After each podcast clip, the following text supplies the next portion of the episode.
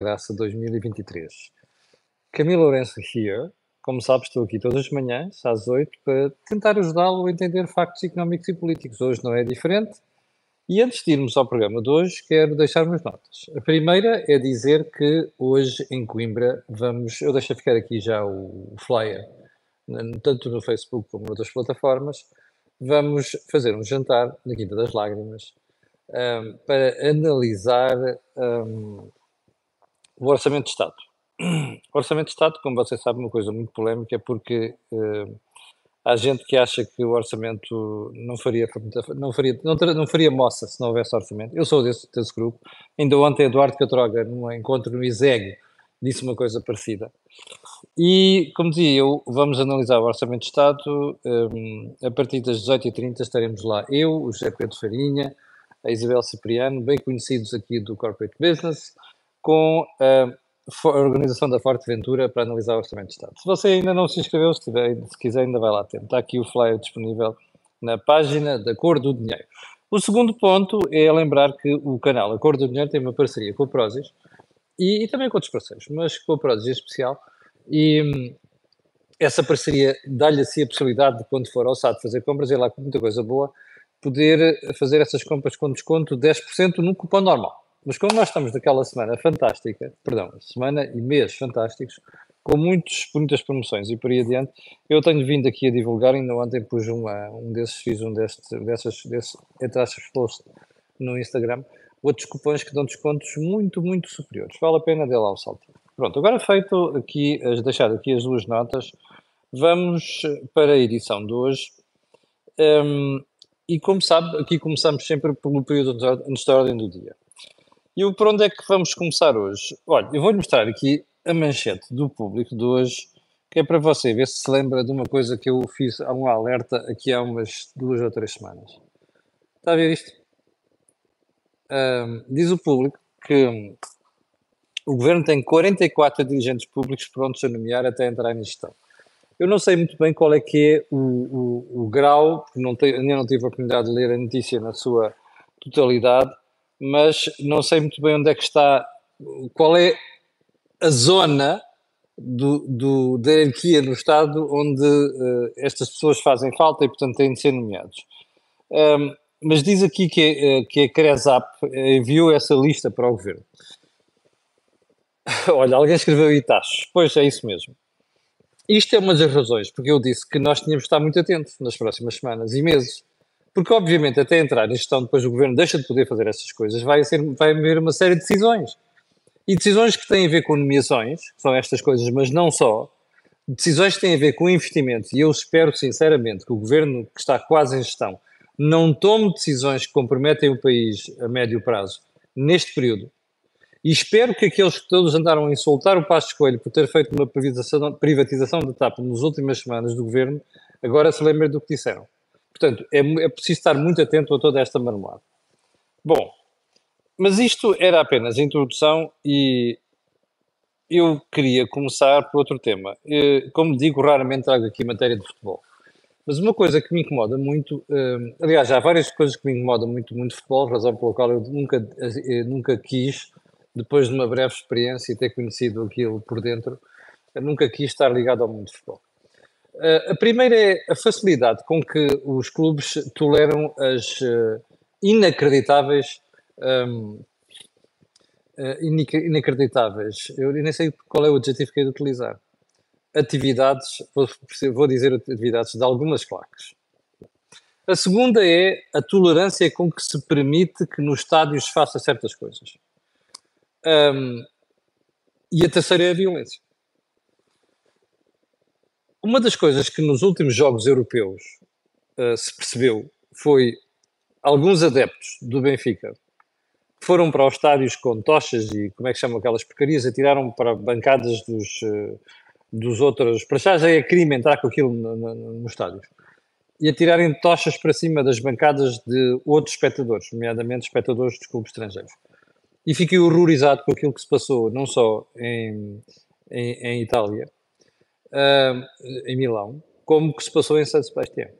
Bom, a mão pesada da UEFA chegou ontem e decidiu que o jogo entre o Salzburgo e o Benfica não vai ter até do Benfica.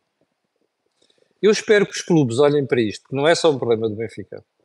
Espero que os clubes olhem para isto com olhos de ver e percebam o que é que está em causa. E espero que os adeptos percebam o que é que está em causa. Porque isto é só o começo.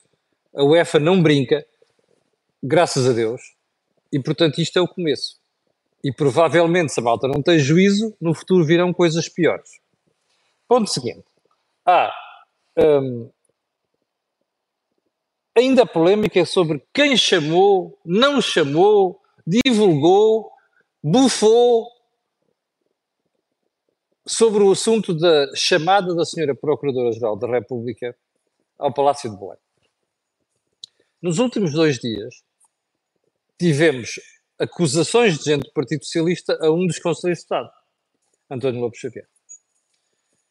António Lopes Xavier decidiu ir para as televisões, que sem dizer que tinha sido ele, ter dado a entender, porque ele falou de facto, não disse onde, mas também não era difícil saber onde é que era, mas chamou a atenção por uma história muito, uma parte, uma questão muito importante, que é António Costa está a utilizar isto para se fazer de vítima e pior, diz que os outros disseram, mas ele não é capaz de comentar o que é que disse e o que é que não disse. Bom, isto eu, eu, eu também uh, pergunta cá para fazer aqui. Você não está surpreendido, pois não?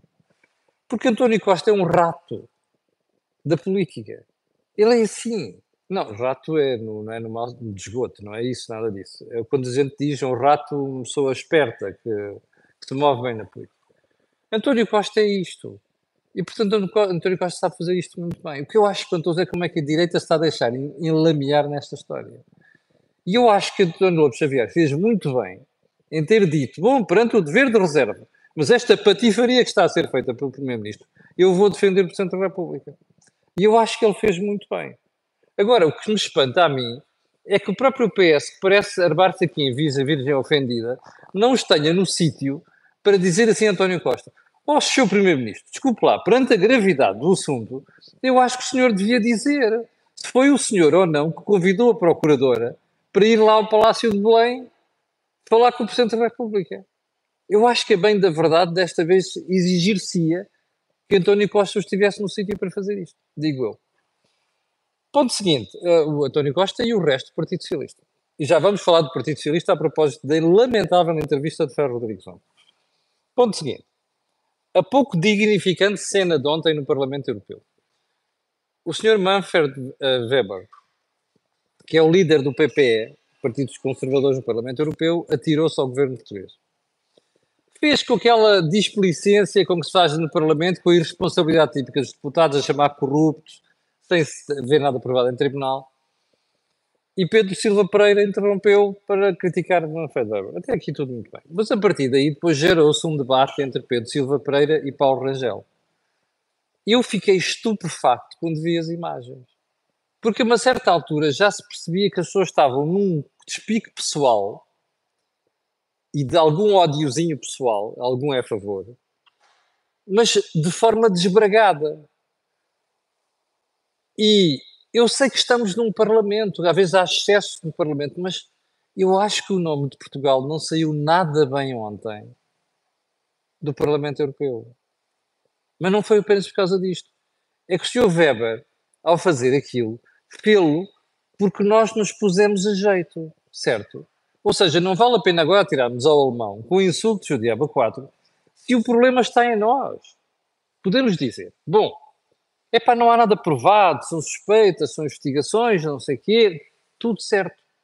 Mas o simples facto de a justiça estar a investigar estes factos já é mau sinal para o país. Portanto, em vez de estarmos a tirar a canela do homem, é melhor pensarmos o que é que nós queremos fazer com o país e qual é a imagem que nós queremos passar para o exterior. E sobre isto voltarei mais tarde ao assunto por causa das declarações do seu do Banco de Portugal. Aliás, do Banco de Portugal. Ponto seguinte. Um, vamos para os assuntos mais importantes de hoje. Um, não sei se reparou, mas a extrema-direita, o Partido da Liberdade, veja só o nome, do Sr. Gert Wilders, ganhou as eleições da Holanda ontem. Um, nós hoje em dia somos muito dados a flashes de informação. É pá, apanhamos umas peçazinhas, uns pieces aqui e ali, não sei quantos. e depois não fazemos a devida análise. Eu não sei se, se quem está desse lado sabe quem é o Sr. Wilders. E o que é que o Sr. Wilders fez no passado? E como é que o Sr. Wilders é financiado?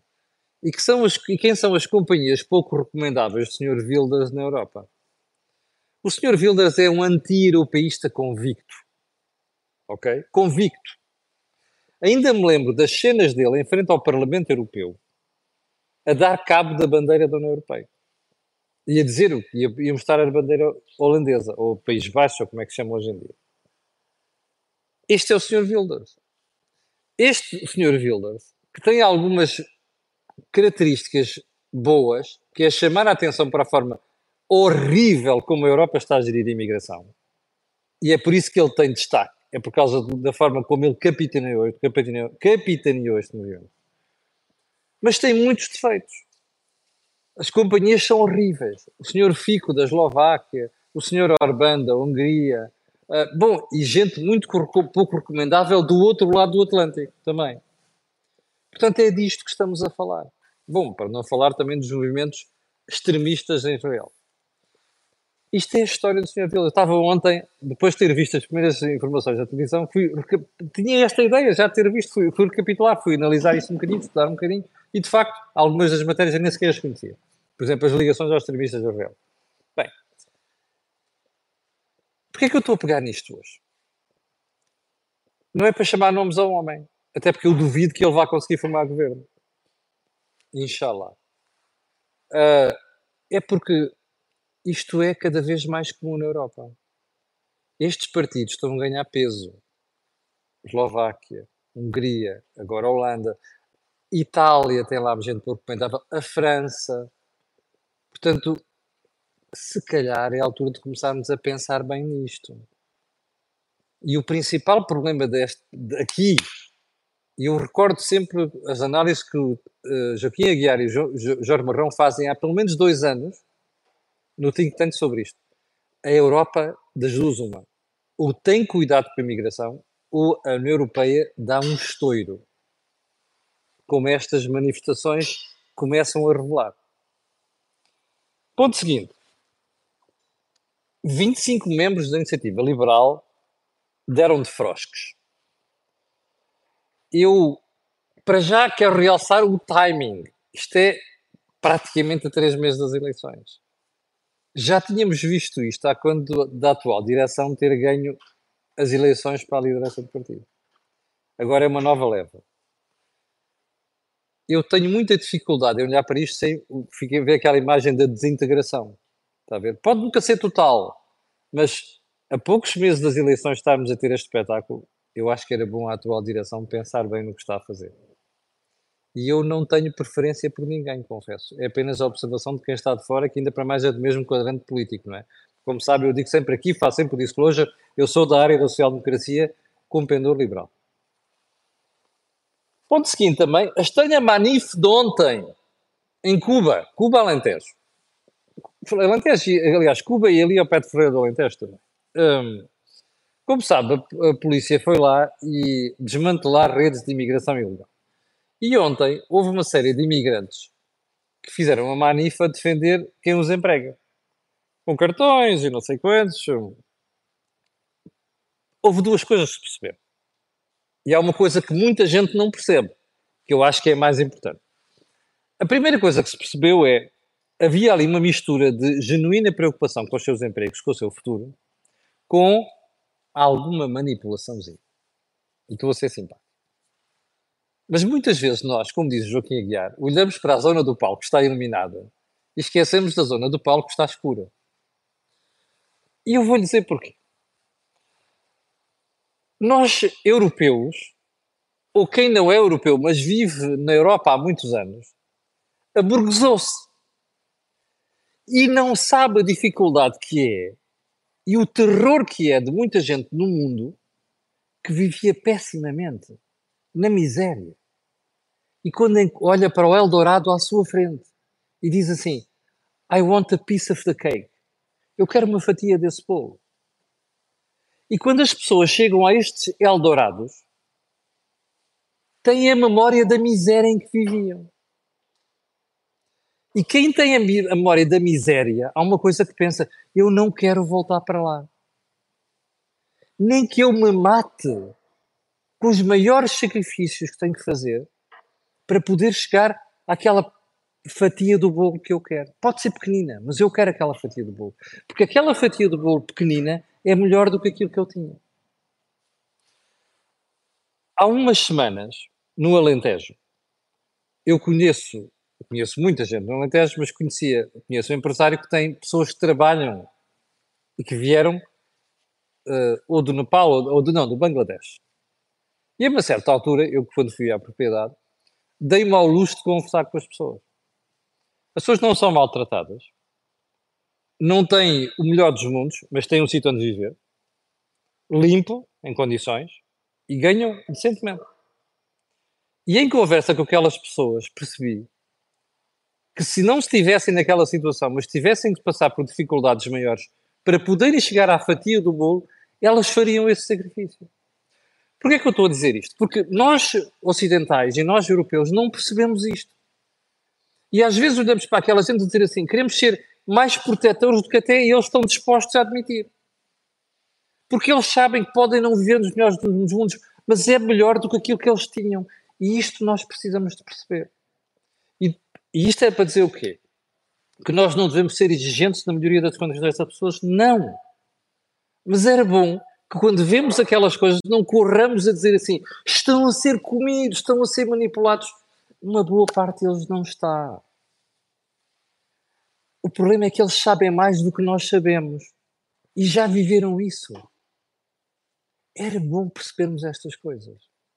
Bem, vamos para o ponto seguinte. Eu já sei o que é que vai acontecer aí hoje. Vamos para o ponto seguinte. Economia portuguesa. O Banco de Portugal ontem divulgou o relatório de estabilidade. É um documento que divulga com regularidade. E esse documento ontem hum, trouxe alguns avisos. Quem diria?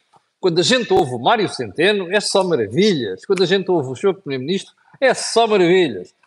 Quem ouvia o Marcelo era só maravilhas, deixou de haver quando começou a ser chateado pelo Costa.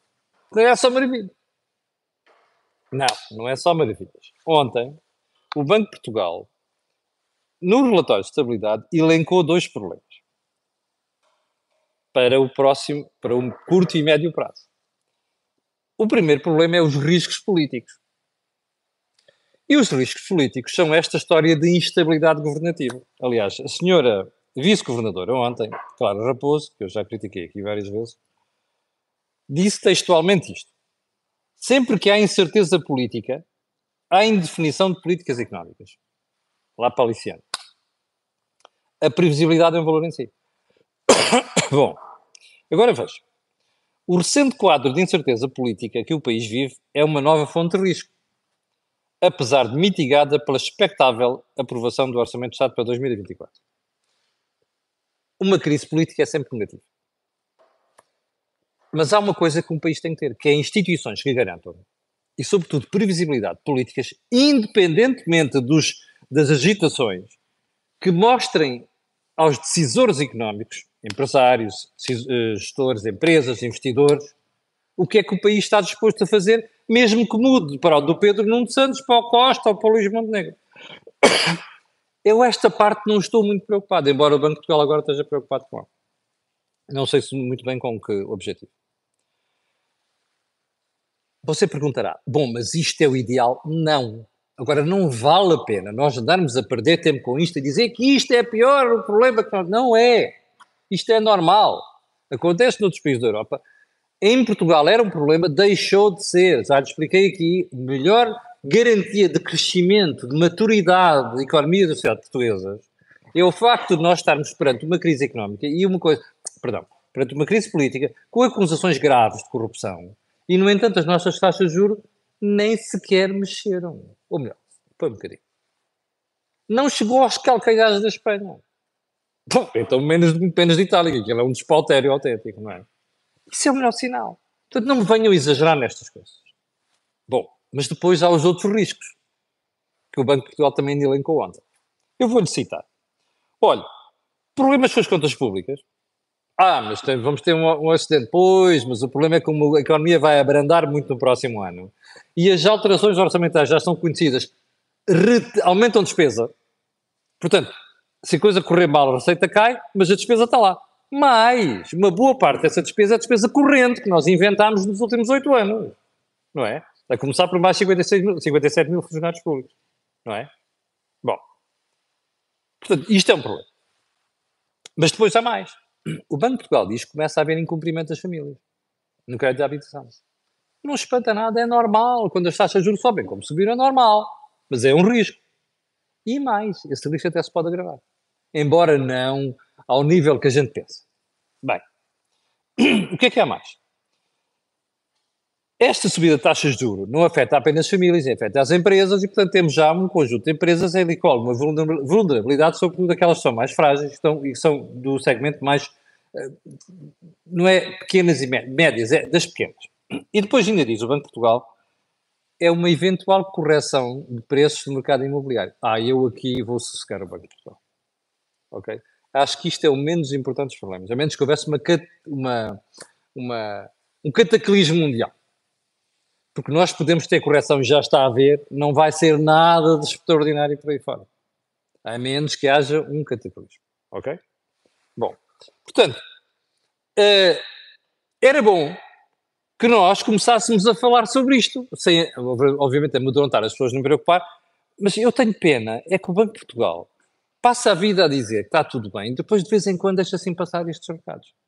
Mas é bom estarmos atentos a isso. Agora vamos para os dois factos de ontem. Duas entrevistas. José Luís Carneiro, Ferro Rodrigues. Vamos começar pela segunda, que é a mais grave. Ferro Rodrigues passou o tempo a falar de ataques da justiça. Ideias de justicialismo. Vejam só como ele qualificou a seriedade das investigações do Ministério Público à residência social do Primeiro-Ministro. Uma ofensiva na residência do Primeiro-Ministro, que é uma coisa pouco vista e a dar a, entender que era grave, grave, grave, só o facto de ter de fazer buscas na residência do Primeiro-Ministro. Mas espera aí, o, o Ferro Rodrigues, por acaso, percebeu que as autoridades apanharam matéria relevante na, na posse ou no gabinete do, do Dr. Vitor Oscario? É que dá a sensação que foram lá não apanharam nada. Mas Ferro Rodrigues mede o quê? A intenção ou mede o facto, o resultado? Ofensiva. Mas que linguagem é esta? O que é que Ferro Rodrigues está a querer dizer? Há aqui uma intenção de tramar. Ah, não, não há contra este partido e este há em relação, em relação à classe política. Eu, sinceramente, acho que o Ministério Público exagerou nos últimos anos. Mas espera aí, o Ministério Público não age sozinho. Há um juiz que depois olha para aquilo e diz assim: epá, vocês estão a exagerar. Ou então, não, têm razão, pumba, prisão preventiva. Ora, o que nós vimos foi o juiz fazer o contrário. Dizer assim: não, espera aí, calma aí, isto não é indício suficiente para eu aplicar as medidas mais graves. Qual é o problema de Ferro Rodrigues?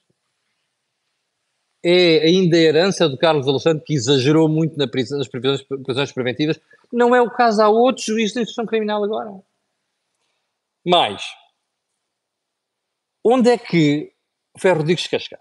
Quer dar a entender, de facto, que há uma cabala contra a justiça. E agora está muito encomendado contra, contra o PS. Mas espera, ele era líder do PS quando aconteceu o caso Casa Pia. E nessa altura já andava à tarefa com a justiça. Não fica bem, ao fim de 20 anos, dá a sensação que não aprendeu nada.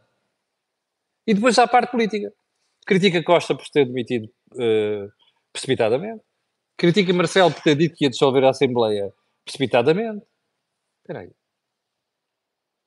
O, o, o Ferro Rodrigues queria que um primeiro-ministro andasse em funções com suspeitas sobre si e um presidente mantivesse um primeiro-ministro com suspeitas sobre si, às tantas estavam os dois eliminados e descredibilizados na praça pública. É isso que Ferro Rodrigues quer? Pá, desculpa. Não é admissível entrevistas destas, não é admissível opiniões destas. Porque dá a sensação que está aqui a alimentar aquela cabala que o PS neste momento inventou para dizer que há um problema de justiça para tramar o PS. Bom, a outra entrevista, José Luís Carneiro, previsível, atacou o presidente Nuno Santos, o que é natural, é o seu opositor, explicou para ele, não é para alienar o centro político, que é uma coisa que Pedro Santos ainda não conseguiu fazer, e fez isto muito bem, que eu acho que é o elemento mais diferenciador neste momento de José Luís Carneiro em relação a Pedro Nuno Santos, Uh, mas já não foi tão claro sobre o apoio ao PST num caso de governo minoritário. Eu acho que é, eu acho que é grande lacuna neste momento. Mas você perguntará, mas espera aí, o Zé Luís tinha dito que apoiaria o PST num governo minoritário. Pois, mas entretanto levou uma tarefa dentro do PS. E agora está com mais cuidado. Quem vê as declarações de Salles, que é seu apoiante, percebe que começou a moderar aqui a sua opinião. Mas eu tenho a certeza de uma coisa. Se o Zé Luís Carneiro for secretário-geral do PS e essa situação acontecesse, não tenho dúvida que ele faria isto. E vou repetir aqui. O José Luís Carneiro é um tipo sério. Okay? Já disse várias vezes, o conheço há alguns anos, tenho excelente opinião dele, é muito boa pessoa e foi um bom otário. Isto não quer dizer que seria um bom primeiro-ministro, mas isto é muito importante e este traço de caráter é muito importante. Bom, o que é que ele tentou passar? A ideia de que ele é uma pessoa dialogante e há esse diálogo de chegar à liderança do Partido Socialista, o que é muito bom. Um, e uh, há um, há um, eu acho que há um pormenor aqui que precisa ficar claro. Ele tem de clarificar melhor o que é que vai fazer, como é que vai exercer o poder. Não está a fazer, provavelmente com receio, até por parte da, ala esquerda do Partido Socialista, mas ele tem de fazer isto. Porque senão corre o risco de ser acusado de epá, espera aí, você anda aqui a tentar pescar, a ver que para que lado dos lados é que, é que a coisa pende, que é para depois tomar uma decisão. Isto não é muito bom nos, nos, nos líderes políticos. Bom, eu tinha aqui uma, uma história ainda para falar sobre o movimento cultural das terras de Miranda. Vou guardar para amanhã. Mas não quero terminar o programa de hoje sem falar da subida do rating de seis bancos portugueses, decidida pela Moody's. E porquê é que isto é importante? Um, Deixa-me lá ver aqui, que é para não falhar. Então vou-lhe dizer quais são os bancos. Caixa Geral de Depósitos, BCP, Santander Tota, Novo Banco, BPI e Banco Montepio. E ainda há um outro banco, que é a Caixa Central de Crédito Agrícola Mútuo, que, que, ficou, que manteve a sua mutação. Ora, isto só merece uma coisa. Ai, não sei quantos taxas juros. Não, não é só isso. Os bancos fizeram um trabalho notável de recuperação nos últimos anos.